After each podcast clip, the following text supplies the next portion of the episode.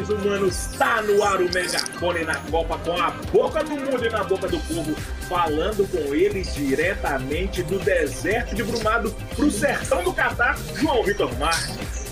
Olá, Humberto Martins e Luísa Rocha e todo mundo que está acompanhando a gente mais um episódio do podcast. Um prazer estar aqui mais uma vez. E ela que tá tipo a seleção americana cagando e andando para futebol só tá aqui porque foi obrigada, Luísa Rocha. Eu não fui obrigada, tô fazendo por livre e espontânea vontade, mas olá para vocês.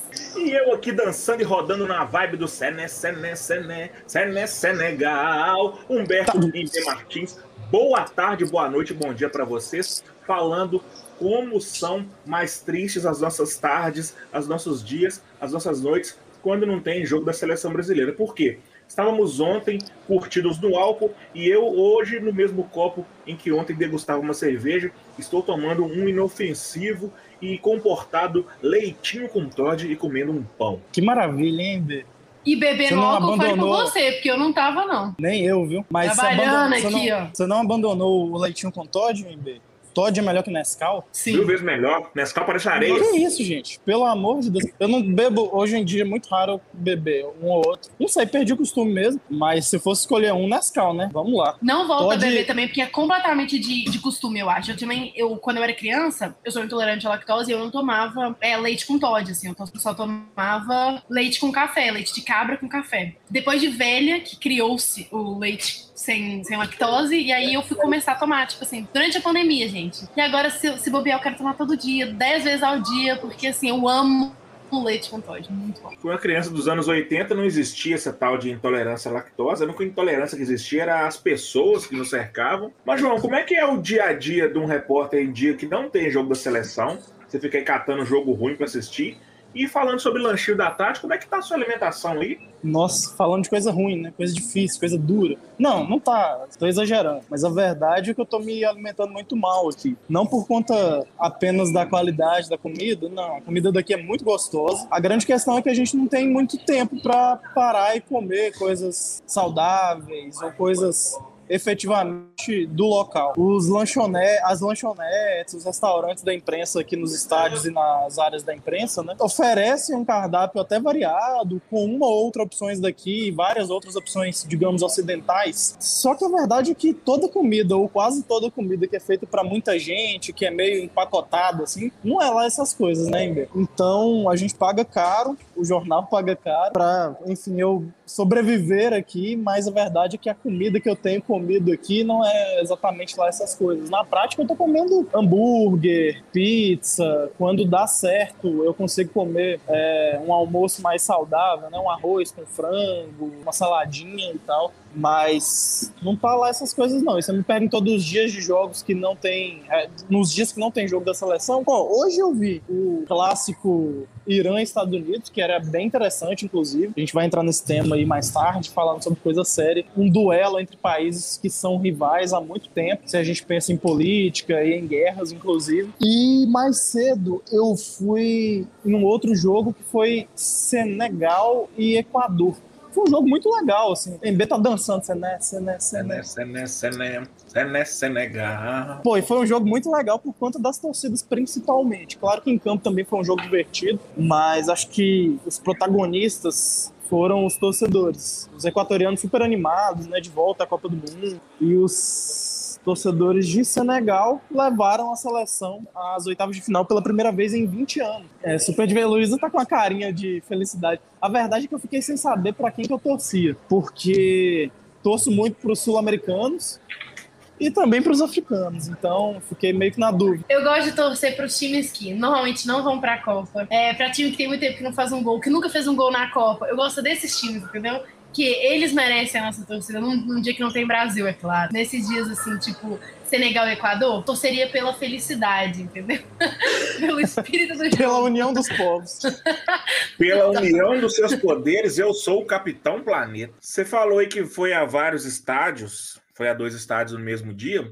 Como é que é o deslocamento aí? Como é que são as distâncias? É, é, é de boa? Porque eu tô vendo é, várias pessoas aí tentando bater recorde de ir para vários jogos num dia, ou tem um, um influenciador brasileiro que quer ir a todos os jogos da Copa. Teve um repórter da Band News que foi a todos os jogos do mesmo dia. Como é que é o deslocamento aí e as distâncias, João? Pois é, esse, esse maluco aí que tá indo em todos os jogos da Copa, ele não tá vendo os jogos, né? Na prática, assim, ele não tá vendo os jogos todos. Maluco, com todo respeito, tá? Porque eu super faria sim, sim. uma maluquice dessas. É um de falar. É, seguinte, ele não tá vendo os jogos, né? Obviamente, não tá vendo todos os jogos, o jogo inteiro. Tá vendo uma coisinha ali, tira foto e tal, e cumpre a, a promessa dele, que é super interessante, né? A, só que, assim, basicamente, vamos lá. Essa é a, a única Copa, se a gente pensa nas Copas recentes, em que dá para fazer isso. É a Copa em que tem menor distância entre os estádios. Se eu não me engano, o estádio mais longe de, do centro de Doha fica. Não, aliás, a maior distância entre estádios é mais ou menos 60, 70 quilômetros. Então é super tranquilo realmente você ir para dois, três estádios num dia só. Tanto que nós da imprensa, dando um pouquinho dos bastidores, a gente pode se credenciar para dois jogos no mesmo dia. Vamos pensar lá nas, nas partidas antes dessa última rodada, né, que eram quatro horários ao longo do dia. Se a gente pegasse o primeiro jogo do dia, a gente poderia pegar também o terceiro ou o quarto. E se a gente pegasse o segundo jogo do dia, a gente poderia também se credenciar para o último jogo do dia, o quarto. Justamente porque é possível se deslocar e a gente na imprensa tem ônibus disponíveis para ir de um estádio ao outro, justamente para facilitar esse processo. Hoje eu saí de, do, do estádio do primeiro jogo e demorei mais ou menos uma hora para chegar no estádio do segundo jogo porque tinha trânsito. Se não tivesse, seria ainda mais rápido. Então, super dá para ir a mais de um jogo no dia. Geralmente é o que eu tenho feito aqui. Tem alguns jogos, como você falou, que não são lá essas coisas, né, Embi? Mas eu tenho feito, né, as matérias pro site e enquanto tá rolando o jogo, eu tô fazendo outras matérias especiais, coisas pro impresso, pro site, pro, pras redes sociais. Vocês queriam puxar outra pauta pauta aí, uma pauta que foge um pouco a teia lisa, que é o nosso podcast, né? É, eu queria abrir o espaço, o microfone para vocês aí. Obviamente, não sendo eu o dono do microfone, não tendo esse poder, mas só como mestre de cerimônia dessa bagaça aqui, é, vocês falarem sobre política e futebol. Pois é, eu estava conversando com o João antes do Humberto entrar, porque ele estava comendo um pãozinho, né? Antes de começar este podcast, a gravação deste podcast. e aí a gente estava conversando e eu estava falando com o João, porque, repetindo mais uma vez, né? Repetir só pode ser mais uma vez, mas vocês entenderam a força de expressão. É, eu acho que uma das melhores coisas da Copa, na verdade, uma das poucas coisas, traz inclusive pauta pra gente no jornalismo, porque ficar falando de futebol deve ser legal pra vocês, mas assim, tem, tem que ter mais, entendeu? Tem que entregar mais, porque dura só 100 minutos. Mas uma das coisas que a gente estava conversando era sobre a questão de como a política às vezes influencia no futebol. E não é a primeira vez que a gente vê isso. Hoje, João esteve presente na partida entre Irã e Estados Unidos, que é uma partida muito emblemática uma partida muito interessante. E teve também a partida, a, que vai ter ainda, né, que vai acontecer, entre Suíça e Sérvia, que também é uma partida bastante interessante para ser observada esse quesito político. E na questão do Irã, especificamente, falando que foi a que teve hoje, né, eu acho que é muito interessante. Eu estava assistindo o Sport TV hoje, antes de começar a partida, e o Pedro Bassan entrevistou alguns iranianos que estavam entrando no estádio, assim, foi super interessante a forma como o iraniano que ele entrevistou falou sobre a questão dos direitos das mulheres que estão sendo violados no Irã e sobre como eles estão lá para poder falar também sobre isso, né? E eu achei super interessante, queria trazer esse, essa pauta pra gente, porque eu acho que futebol também é sobre política. Teve vários casos anteriormente, em outras Copas, mas eu acho que esses casos são bem emblemáticos nessa Copa aqui desse, desse ano. Acho que, inclusive, até pela escolha do país sede. E, mas tiveram vários casos, tipo a Copa que aconteceu na, na ditadura durante a Argentina. Não, na Argentina durante a ditadura. É, então, acho que são todas essas pautas interessantes, mas assim, eu queria especificamente falar sobre a desse ano, sobre como isso tudo importa, né? Sobre como ontem o João estava falando sobre hipervigilância, o tanto de câmera que tem no, no Catar, ali, principalmente nos espaços FIFA, e eu acho que isso tudo tem muito a ver com, com toda essa questão, né? Todo, todo essa, esse ambiente que forma essa Copa. Pois, só tentando, é, entrando, aprofundando um pouco mais né, nessas discussões em relação a, a Irã e Estados Unidos, né? Que foi o jogo que rolou hoje, acabou agora há pouco, estou aqui no estádio ainda, inclusive, por isso que vocês estão provavelmente ouvindo um barulho de gente conversando ao fundo. Mas Irã e Estados Unidos são rivais politicamente há algum tempo, né? Se a gente pensa que em 53, há quase 70 anos, inclusive a gente fez matéria sobre isso, está lá no Super é, em 53 os Estados Unidos é, influenciaram né, a, os rumos políticos do Irã, que tinha eleito democraticamente um primeiro-ministro, mas aí por conta de um golpe numa operação chamada Ajax da CIA, em que a CIA participou diretamente, né, é, foi restaurada a monarquia no país, uma monarquia que era favorável aos Estados Unidos durante um período de Guerra Fria e essa paz, digamos, entre Estados Unidos e Irã durou até 79. Esse período foi marcado por um proveito dos Estados Unidos em relação ao petróleo que é a principal fonte financeira da economia do Irã, enfim. Em 79 teve revolução, depois teve estadunidense refém na embaixada dos Estados Unidos no Irã, enfim. Uh, Estados Unidos apoiando o Iraque do Saddam Hussein na guerra contra o Irã, e que houve o uso de armas químicas. Enfim, uma treta gigantesca que tinha sido apaziguada e aí foi reacendida, digamos, no período do Trump e hoje segue firme e forte, inclusive com casos recentes de bombardeio, morte de diplomatas iranianos, enfim. Tem, é, dá muito pano para manga essa discussão. Já acho que foi provavelmente o momento mais sério desse podcast. O MB tá me olhando com uma cara ali que. Dorra! É, mas enfim, esse é o caso. E no caso de Sérvia e Suíça, provavelmente a gente vai publicar alguma coisa no, no site também. Tem muito a ver com um episódio em que os sérvios levaram uma bandeira de Kosovo com o emblema da Sérvia em cima, lá no vestiário, né, no jogo contra o Brasil.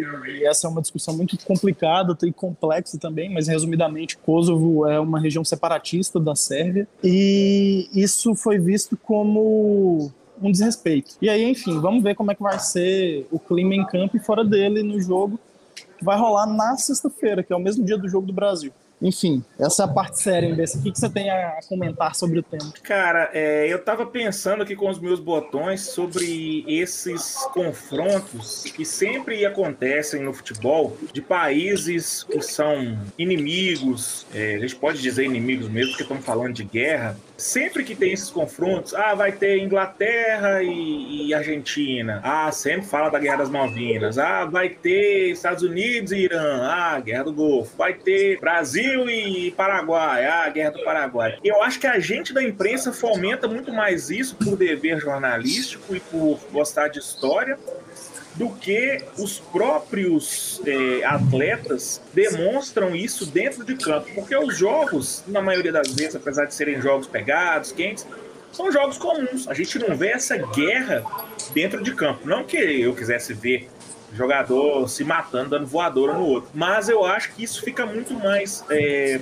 para a questão informativa, histórica, nossa, da imprensa, do que afeta propriamente o que acontece dentro de campo. Cara, eu acho que tem casos e casos. Porque, por exemplo, nesse episódio do Kosovo, é muito claro que não, que isso afetou os jogadores, tanto que foram eles que levaram essa bandeira para dentro do vestiário. Em outros casos, não. Em outros casos, acho que os caras não estão nem pensando nisso, nem lembrando disso.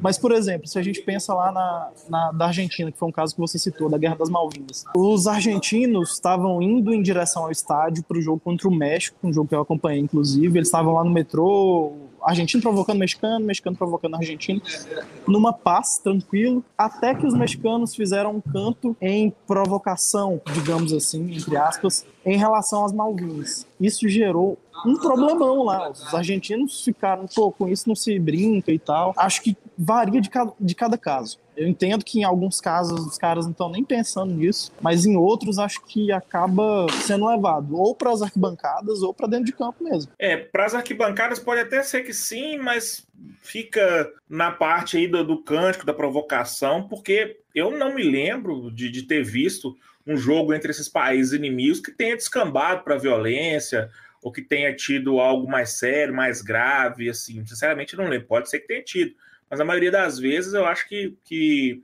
passa em branco. Né, fica só mesmo naquela tensão pré-jogo. Ai, meu Deus do céu, vai encontrar agora João e Mbé. Ai, meu Deus, os caras são inimigos. Nossa senhora, fodeu.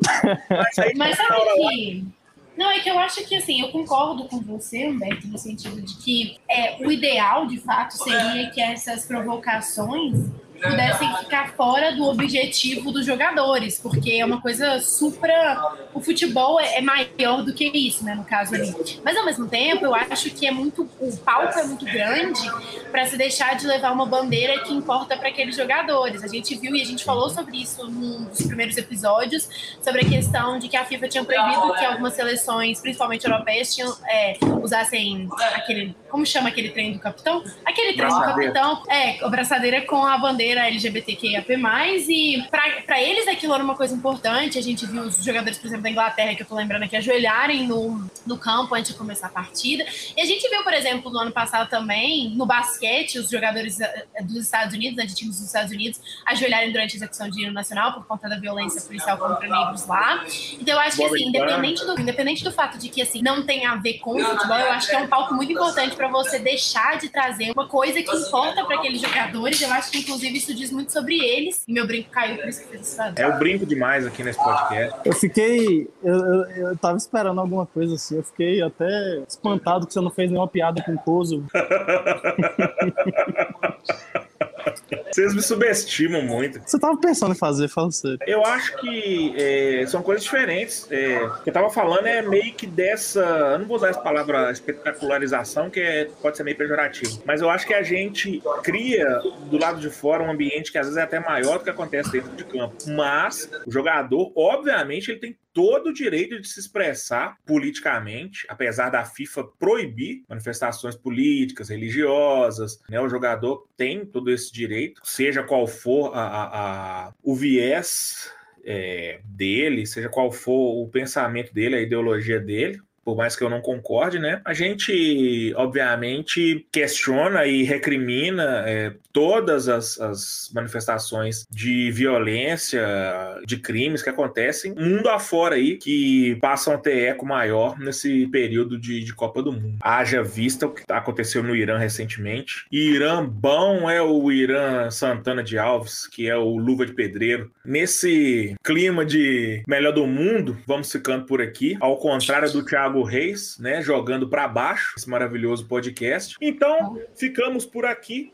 e voltamos a qualquer momento, amanhã ou não, com este maravilhoso podcast. Beijo do Gordo, fui. Um beijo. Beijo, gente. Até amanhã. O Megafone na Copa vai ao ar de segunda a sexta, nos tocadores de podcast de sua preferência. Faça a busca por O Megafone e adicione a sua lista de favoritos. Ah, e aproveita para dar aquela força pra gente também avaliando o podcast. Você pode acompanhar nossa cobertura completa da Copa do Mundo em superesportes.com.br, em.com.br e no jornal Estado de Minas. Aproveite e siga a gente também nas redes sociais. Somos arroba superesportesmg no Twitter, no Facebook, no Instagram e no Quai. Este episódio foi produzido por João Vitor Marques, Humberto Martins e Luísa Rocha, que também é responsável pela edição de áudio.